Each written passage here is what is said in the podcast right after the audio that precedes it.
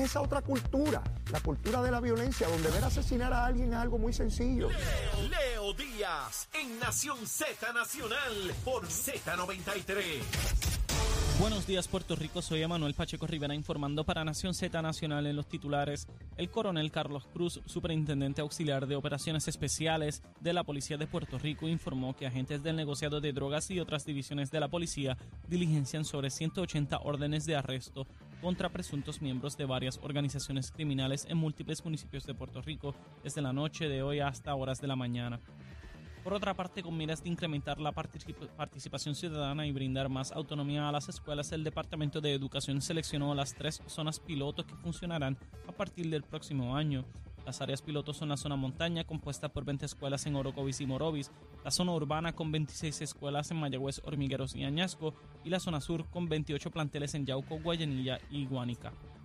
Por otra parte, ayer lunes el gobernador Pedro Pierluisi anunció reparaciones a la represa de Patillas que amenaza, con inundar el casco urbano de ese municipio en caso de que la estructura sea afectada por un sismo, así como un proyecto para optimizar el suministro de agua potable en cuatro ayuntamientos de la región sur de la isla. Hasta aquí los titulares, les informó Emanuel Pacheco Rivera. Yo les espero en mi próxima intervención aquí en Nación Z Nacional, que usted sintoniza a través de la emisora nacional de la salsa Z93 sin pelos en la lengua. Es esa otra cultura, la cultura de la violencia, donde ver asesinar a alguien es algo muy sencillo. Leo, Díaz, en Nación Z Nacional, por Z93. Y de regreso aquí en Nación Z Nacional, mi amigo, soy Leo Díaz. Estamos a través de Z93, la emisora nacional de la salsa, la aplicación La Música y nuestra página de Facebook de Nación Z, donde usted puede escribir su gusanguita. Escriba ahí lo que usted entienda, lo que usted pueda. Usted sabe cómo es. Estamos con el senador William Villafaña, que ya está listo, presto. William, ¿qué se almuerza hoy? Hoy es día de Halloween. ¿Qué es que almorzamos? Nos vamos con un bistec encebollado, Ah, arroz manposteado y amarillito. a rayo. Yo voy para encima de eso. Eh, vistecito Sí. encebollado. Me Con, gusta con- con mucha, con mucha cebolla. mucha cebolla y salsita. Tú sabes que queda Sí, bien sí, chévere. Sí, Arrocito mamposteado manposteado. y unos amarillitos. Así mismo. Achero, ¿con qué se baja eso en Halloween? Ahí Y nos vamos de cacería. Ahí está. El aguacatito. Y el aguacatito Ave María, no puede también, faltar, también, claro que sí. también, no lo de. ¡Vámonos de cacería!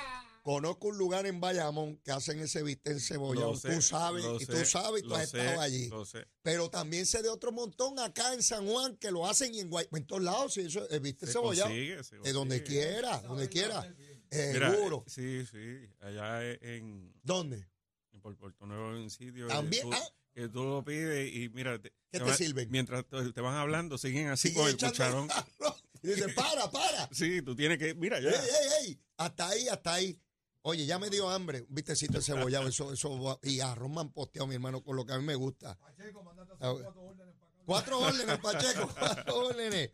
Bueno, eh, William, hoy se da cuenta de un acuerdo que hace el Departamento de la Vivienda con la Autoridad de Acueducto del Alcantarillado y con la Autoridad de Energía Eléctrica. Estamos hablando de 800 millones de dólares. Particularmente hay unos arreglos que hay que hacerle en el lago de Patilla a la represa, eh, porque tiene unos problemas que podría incluso colapsar. Eh, los arreglos beneficiarían a más de 100 mil familias en esa zona.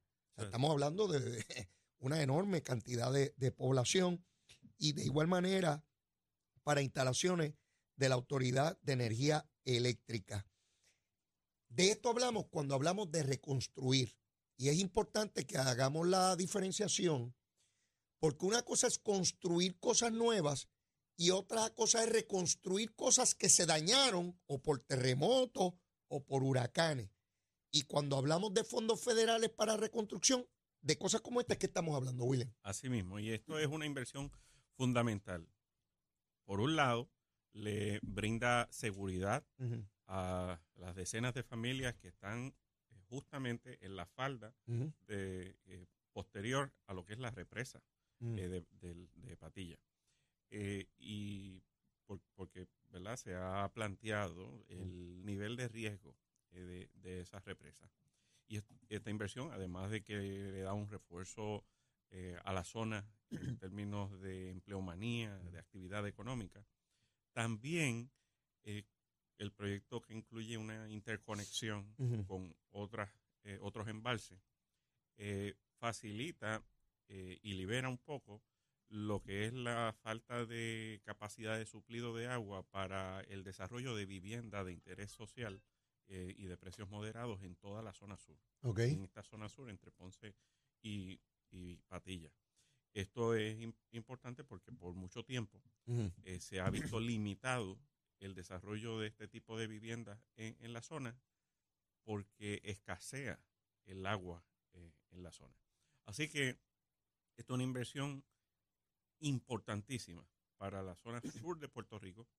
Eh, fíjate que no estamos hablando de proyectos concentrados en el área metropolitana, y estamos hablando de una inversión Enorme. de cientos y cientos de millones de dólares. Casi mil millones de dólares. Son 800. O sea, estamos hablando de una cantidad inmensísima. Estamos hablando hace, hace algunos eh, 10 años atrás, Ujú. eh, algunos 10, 8 o 10 años atrás, estábamos hablando que eso era casi la mitad de la inversión total del gobierno en infraestructura en Exactamente. Exactamente. Así es la cantidad de recursos que se están Y ese es- disponiendo. Y, ese, y esos son par de proyectos. O sea, estamos hablando que eso no está contando los otros cientos de proyectos que se están realizando en esa zona nada más. Mira, antes de la pausa te planteaba este asunto de María Corina Machado. Para los que no la conozcan, les invito a que entren a internet y procuren información de ella. Esta señora ganó una primaria interna de la oposición a Chávez. O sea, esta es la persona que enfrentaría a Chávez en una elección general. Pues la han impugnado, la han llevado al Tribunal Supremo venezolano, que son una marioneta del, del dictador Maduro, y han anulado su elección para sencillamente, es una distinto a Daniel Ortega, que mete preso a sus opositores, este los descalifica. Y es lo mismo, porque para todos los efectos, pues no puede competir. Es lo mismo estar preso fuera si no puede competir. ¿Hasta dónde la comunidad internacional va a soportar esto, particularmente en este momento? Y fíjense cómo se van amarrando todos estos elementos internacionales. Porque los Estados Unidos le levantó sanciones sobre combustible a Venezuela para evitar un aumento dramático en el combustible a nivel mundial por la guerra que se está librando entre Israel, Hamas y Ucrania y Rusia, pues liberan, ¿verdad? Por la cuestión política y por la cuestión económica. Y Maduro se siente con la libertad de decir, si me están levantando porque necesitan petróleo, pues eso me da a mí unas latitudes de yo seguir destruyendo a la oposición aquí. Por lo menos así lo veo yo, William. Sí, es parte, parte de los mecanismos de represión y contener la oposición política. Son mecanismos que no son noveles en la región, que los hemos visto por mucho tiempo ya, por ejemplo, en Rusia y otras jurisdicciones, eh, que son instrumentos cuasi legales para, que se utilizan para ir descartando ir descartando eh, y descomponiendo a la oposición política. Y en el caso de eh, esta dama, ella eh, no solamente ¿verdad? fue la electa en primarias para ser la contendora de Nicolás Maduro, Ujú. sino que todas las encuestas la dan abrumadoramente como ganadora Ujú. frente a Nicolás Maduro. Y eh, él- lo que está haciendo entonces el régimen chavista es utilizando el subterfugio de las instituciones que ellos han creado y que dominan políticamente para eh, descartar a esta y a quien sea. Es- es- es- en, en Venezuela no hay democracia. En en Venezuela lo que hay es un sistema cuasi totalitario eh, donde ha establecido unos instrumentos legales para evitar eh, que, que democráticamente la oposición acceda al poder. Es interesante cómo eh, Nicaragua, Venezuela mantienen estos regímenes, ¿verdad? Por no hablar también de Cuba, que ya es histórico. Eh, interesantemente hubo elecciones locales en Colombia y la inmensa mayoría de los que ganaron son de derecha, contrario al presidente de izquierda, Petro. No, no sé si eso ya lleva un mensaje de qué se debe esperar en, en una futura contienda, ¿verdad? Por la presidencia del país pero quiere decir que hay una fuerte tendencia a la derecha, por lo menos en Colombia. Eh, no sé cómo se va a manejar o si esto tiene alguna proyección futura. Sabemos que en Argentina está por darse la elección presidencial. Eh, en Chile, ¿verdad? Hubo una elección y ganó la izquierda la presidencia, pero trató de enmendar la constitución. No pudo. Y fue derrotado. Así es. Así que eh, es interesante si lo que está ocurriendo significan cambios eh, permanentes o duraderos o si son transitorios y coyunturales en un momento histórico y no representan nada más que eso. La Comisión Estatal de Elecciones, eh, el gobernador señala que está evaluando la posibilidad de si envía o no a la juez Jessica Padilla como presidenta en propiedad, está estudiando la determinación del juez, eh, dada la demanda de José Luis Dalmao. El juez dice que por el momento él no puede actuar, que la controversia no está madura, porque tendría que esperar a que finalice la sesión para entonces determinar si puede continuar la juez o no, lo cual todavía no adelanta si la juez podría quedarse, ¿verdad? Porque no entró en la controversia como tal. ¿Cómo, cómo tú ves eso, este, William? Bueno, eh, estamos hablando ya de algo que debemos mirarlo jurídicamente. Políticamente, pues va a haber demasiadas opiniones diversas y todo el mundo va a tratar de arrimar la brasa a sus sardinas. Sí. Eh, pero en el caso de, de la juez, bueno, la juez me parece una juez competente, eh, que tiene la capacidad de llevar a cabo las funciones, eh, al mismo tiempo eh, estamos ya inmersos en el proceso eleccionario, las radicaciones de candidatura. O sea, eh, ya estamos en una etapa de los procesos donde no se debe estar impidiendo que haya una persona en propiedad ahí.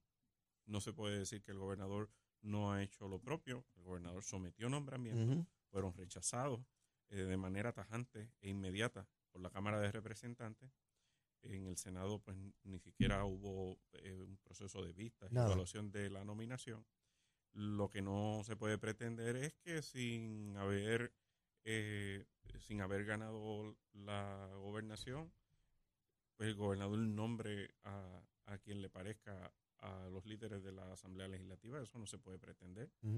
Y la persona que está, la, la jueza Jessica Padilla, eh, es una persona que pasó por el sedazo y pasó por el proceso y ocupa la posición de presidenta alterna eh, en propiedad con, todas las de la ley. O sea, no es, y, y claro, hay una interpretación a nivel de primera instancia eh, que no es parte de la sentencia porque es más bien un, ¿verdad? un su análisis de, mm. de la ley que no ha ido al foro apelativo porque pues la parte prevaleciente en el, en el juicio, pues fue el, la parte que no está de acuerdo con esa línea de pensamiento del juez.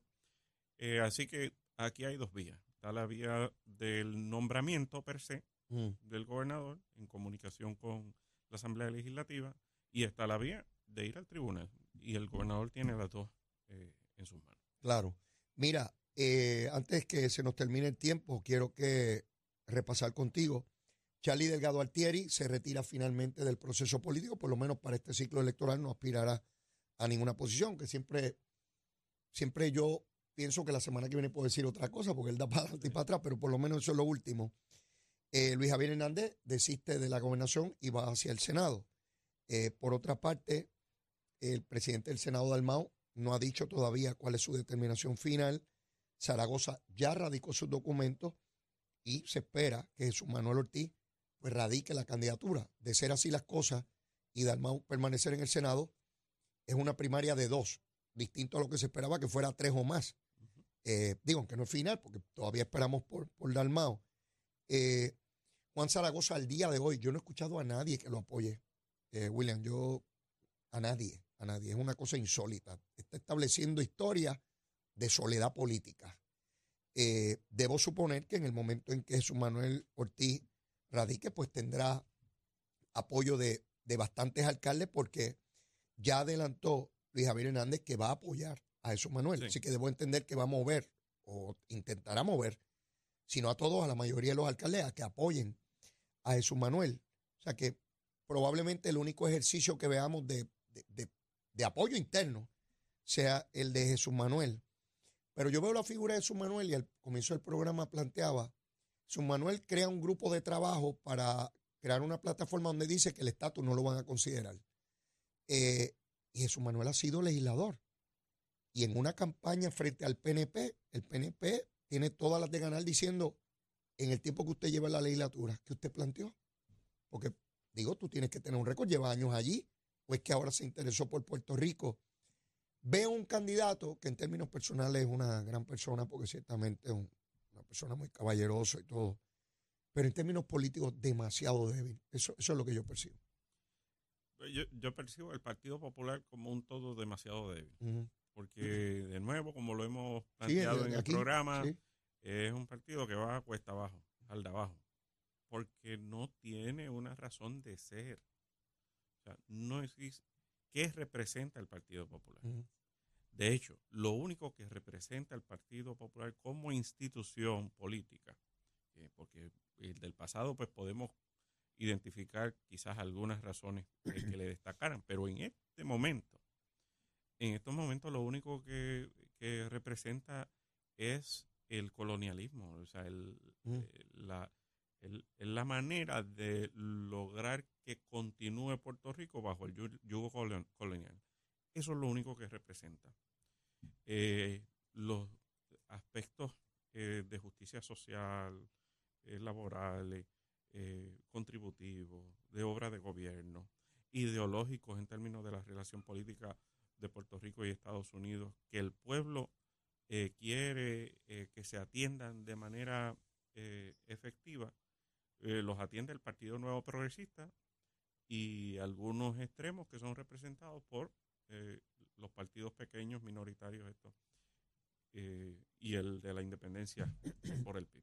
O sea, el, el PPD como institución está débil y es lo que han visto, ¿verdad? En el caso de, de Javi, en el caso de Charlie y eh, en, en, esta situación, ¿verdad? Veremos qué, va, qué decide el, el expresidente Dalmau, presidente del Senado.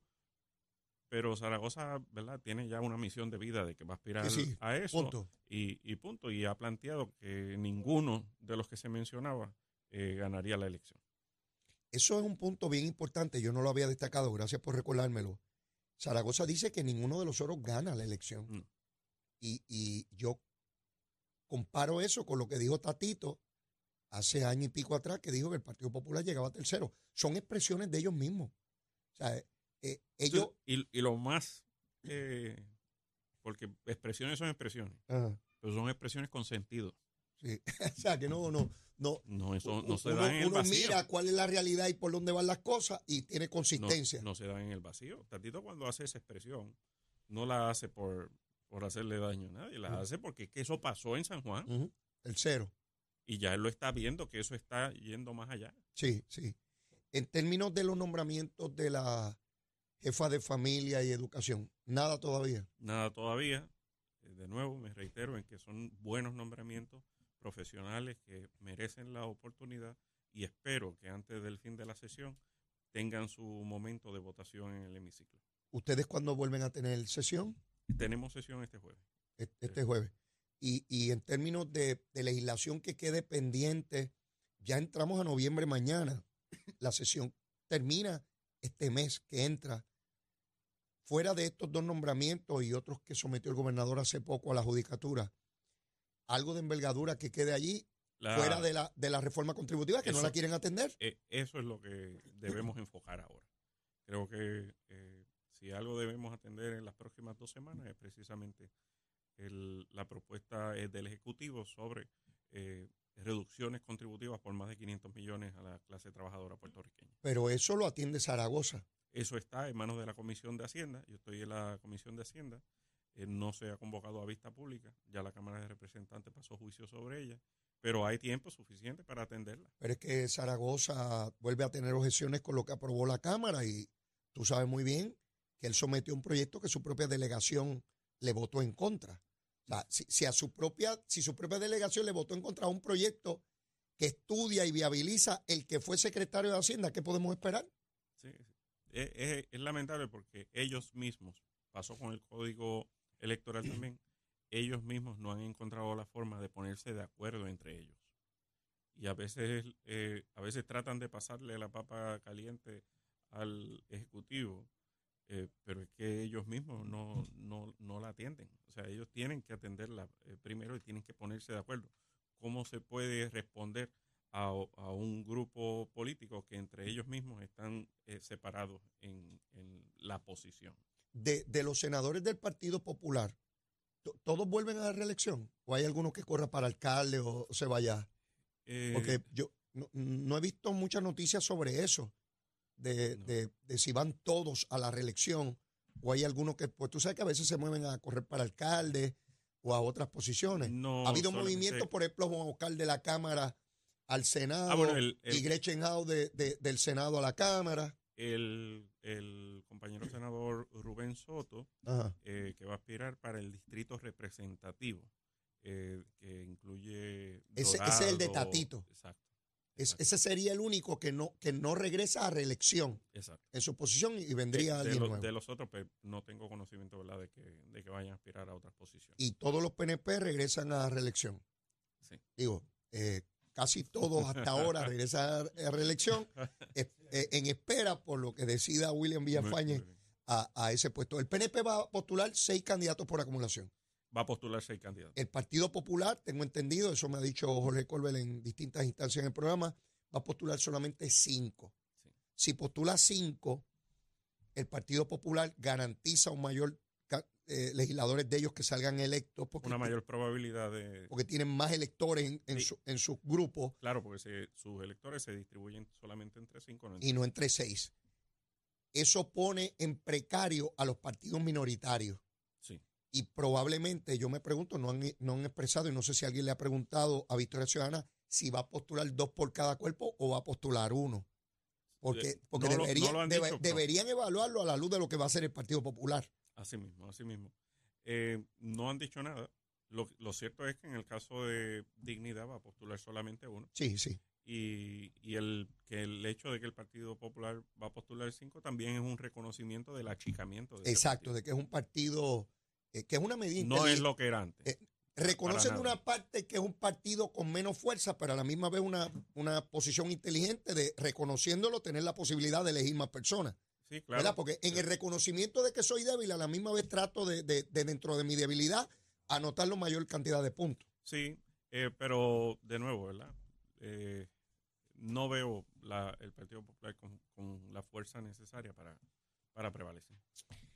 Ya veremos qué pasa y ya veremos la determinación que tome William Villafañe. Yo les prometo que todos los martes le voy a preguntar hasta que tome la decisión y él me dirá lo que quiera contestar, si él es dueño de su opinión. Seguro que sí. Gracias, William. Te espero el próximo martes. Y antes de despedir el programa, vamos al tiempo y al tránsito con el Pacheco.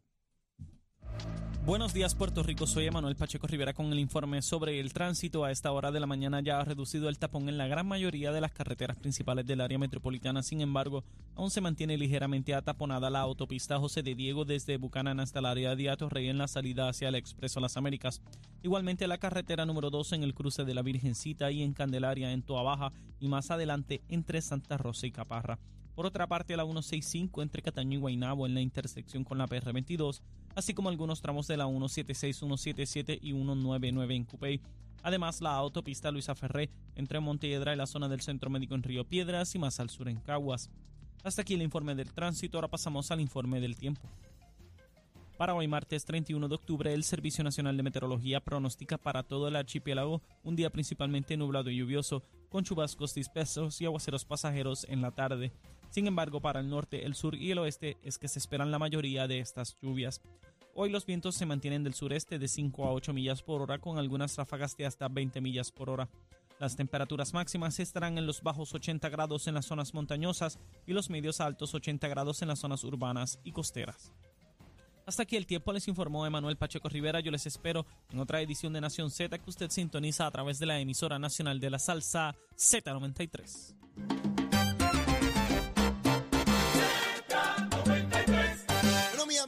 Los minutos finales, el alcalde de Ponce está citado por la oficina del FEI en la mañana de hoy para la erradicación de cargos criminales. Y el alcalde de Aguadilla informes de prensa de que el FEI lo investiga por transacciones ilegales. Ya veremos lo que ocurre en ambos casos y tendremos la oportunidad de evaluar lo mismo. Y a mí no me queda más tiempo, solo para la súplica, el ruego, la petición. Si usted todavía no me quiere, quiérame que soy bueno. Mire, bizcochito de titi aumento. Y si ya me quiere, quiérame más. Podemos seguirnos queriendo en cantidad. Besitos en el cuti para todos y todas. Será hasta noviembre. Nos vemos mañana aquí en Z93. Llévatela, chero. The number one FM station in PR.